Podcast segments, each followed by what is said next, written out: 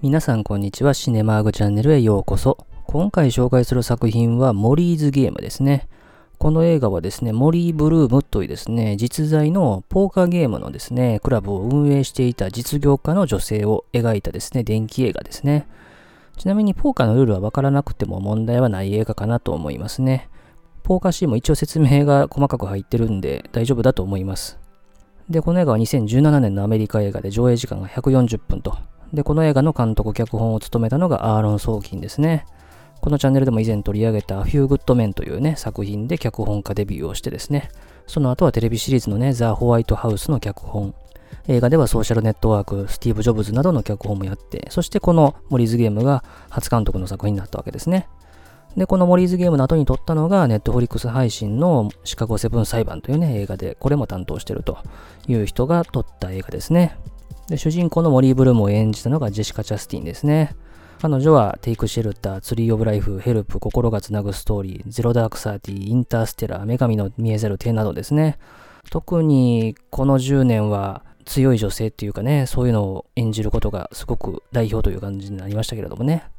で、彼女の弁護士を務めたのがイドリス・エルバですね。彼はマイティ・ソーのヘイムダール役とかね、パシフィック・リムの出演などが知られてますね。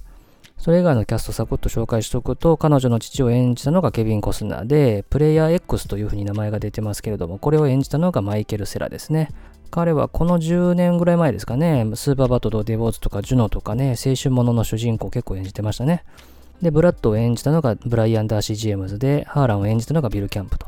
で、あと最後に一人、判事を演じたのがグレアム・グリーンですね。彼はケビン・コスナーですね、この映画にも出てますけども、90年のケビン・コスナーが撮ったダンス・ウィズ・ルーズというね、アカデミー賞の作品賞を受賞した作品で共演をしてるので、おそらくそれ以来の共演なので、27年ぶりとかの共演かな？っていう感じですね。で、この映画はですね、評価関係ではですね、メジャー映画賞で言うとアカデミー賞でアロン・ソーキンが脚色賞にノミネートされてると。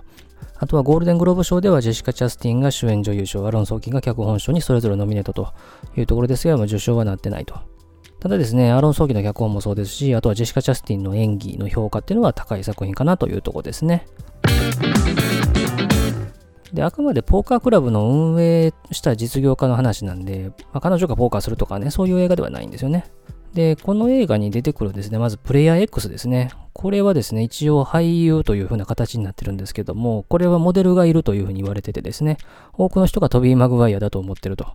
で、実際にはですね、この彼女の運営してたクラブにはですね、映画俳優がたくさん来てたそうで、トビン・マクワイア以外で言うと、彼の親友であるレアルノ・ティカプリオとかですね、まあ、高齢カルキン、それからマット・デーモン、ベン・アフレックなどのですね、えー、幼馴染コンビも来てたというふうに言われてますし、それ以外にはスポーツ選手とかですね、金融関係の大物とか政治家とか、まあ、様々来てたと言われてますね。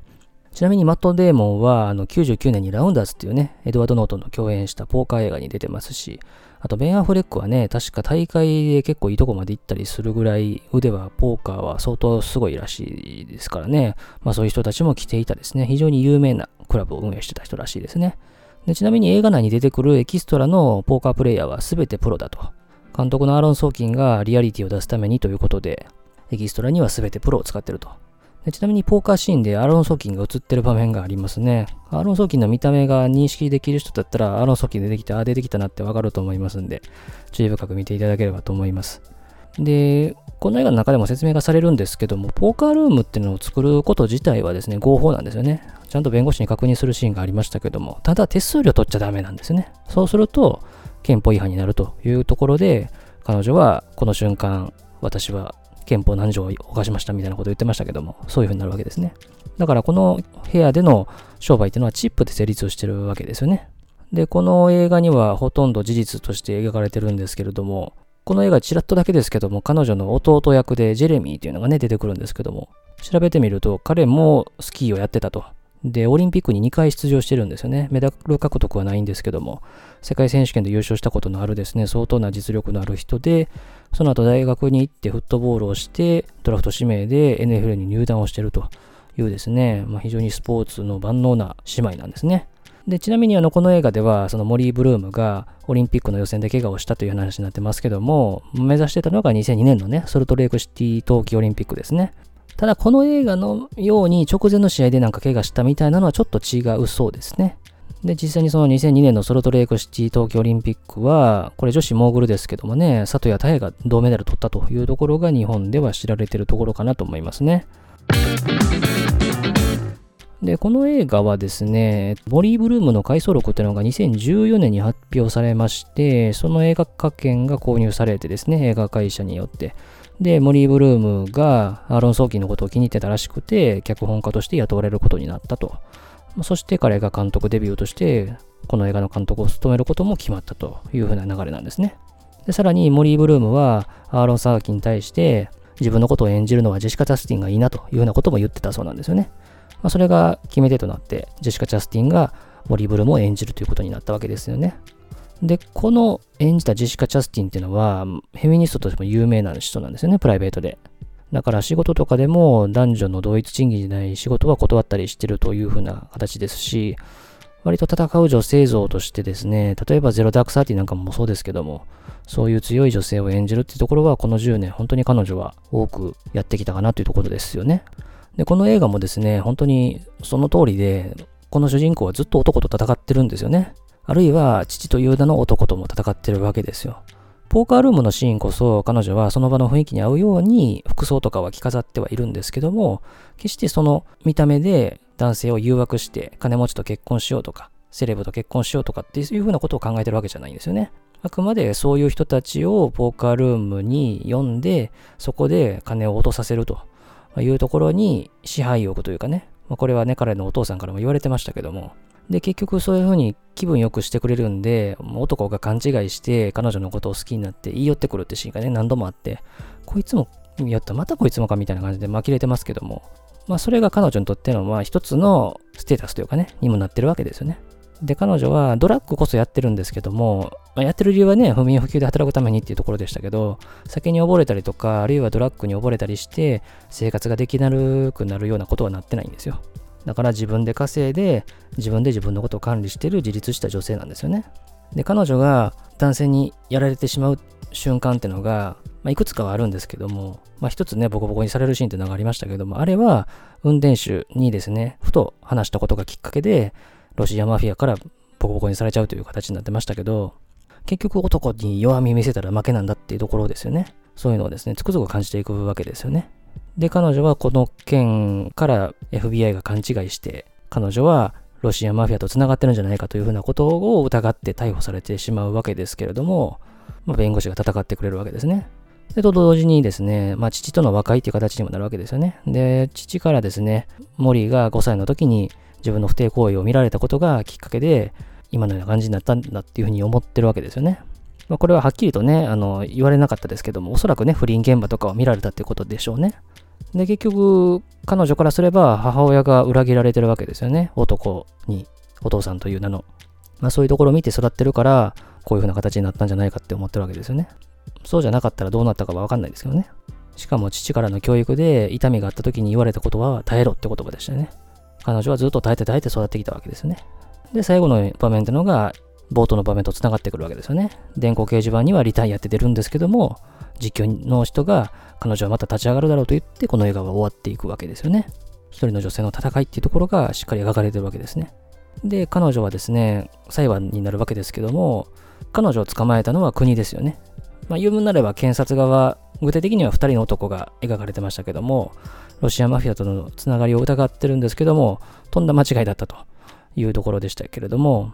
で、この前後のシーンとか含めてですね、何度か登場するのがアーサー・ミランの戯曲のルツボなんですよね。これは1950年代のマッカーシズムとか赤狩りへの批判を描いた戯曲ですよね。セイラム魔女裁判っていうのが有名ですけども、まあ中世の終わりぐらいにね、魔女狩りっていうのがね、行われてたわけですけれども、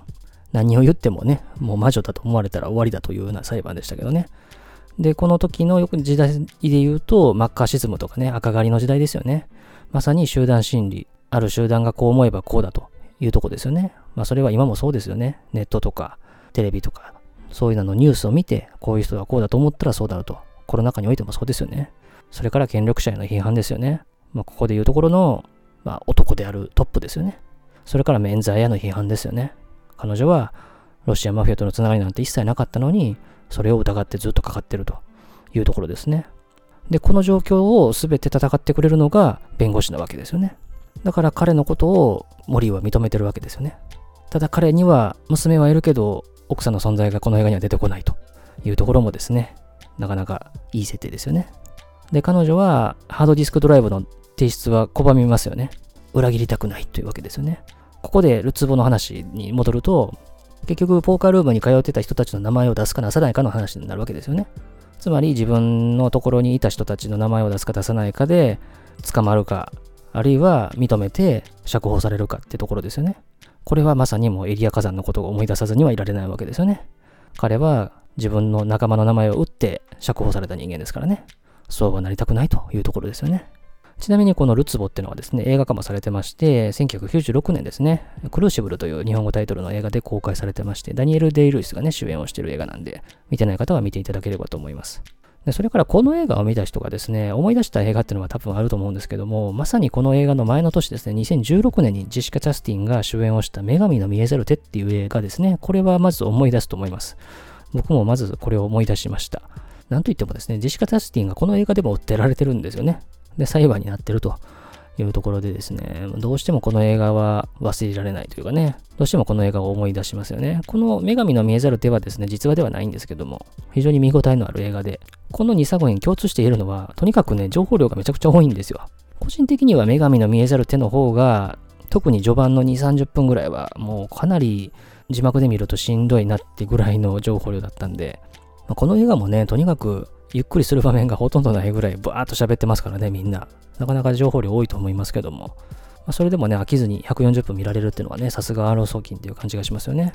まあ、ちなみにアーロンソーキンって結構ね、裁判物が好きですよね。先ほども話した脚本家デビュー作となった A Few Good Men は軍事裁判の映画でしたし、ソーシャルネットワークは裁判物ではないんですけど、主人公のマーク・ザッカーバーグがあの友人から訴えられるって場面ありましたよね。あの、アンドリュー・ガーフィールドが訴えるってね、場面があって。で、さらにこの映画の次に撮った映画っていうのがシカゴセブン裁判っていうね、これも裁判物のの映画ですよね。1968年の民主党集会に反戦デモで若者たちがめちゃくちゃ集まった。そしてあの警察と衝突したってとこがあったんですよね。で、その時に先導した7人の男たちが訴えられるという映画でしたけども、裁判物というかね、こういう会話物みたいなのをやっぱりアロン・ソーキンはよく作りたいんだなというところはね、伝わってくる映画ではありましたよね。ということで今回は作品紹介として2017年のアメリカ映画モリー・ブルームという実在の人物を描いたモリーズゲームを紹介いたしました。この映画はやっぱりジェシカ・チャスティンそのものでもあると思いますし、一人の戦う女性っていうのを見事に描き切った作品かなと思いますね。やっぱりいずれはこういう作品が作られなくなる世の中っていうのが来ればいいなと思いますし、と同時に、やっぱりアロソーキーの脚本面白いなと、140分見応えあったなというところを感じた作品でもありましたね。ということでまた他にもいろんな作品取り上げていきたいと思いますんで、他のもいろいろ聞いていただければと思います。最後までお付き合いありがとうございました。